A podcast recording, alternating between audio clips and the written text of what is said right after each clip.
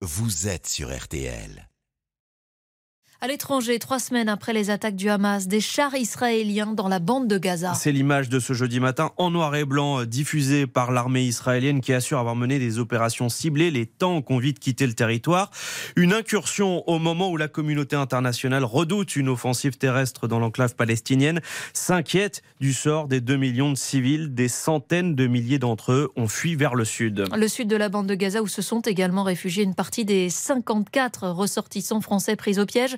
Bonjour Émilie Beaujard. Bonjour. Est-ce qu'ils ont un espoir d'être évacués aujourd'hui? En tout cas, la France dit travailler à leur évacuation et à celle de leur famille, ce qui ferait en tout environ 170 personnes qui travaillent pour des organisations humanitaires ou l'Institut français de Gaza. Pour l'instant, il faut rappeler qu'aucune évacuation n'a été possible de Gaza, que ce soit des Palestiniens ou des étrangers. Personne ne sort, même pour raisons humanitaires. En coulisses, Paris négocie avec Tel Aviv et Le Caire pour permettre une ouverture du point de passage de Rafah au sud pour faire évacuer le personnel français et leurs familles.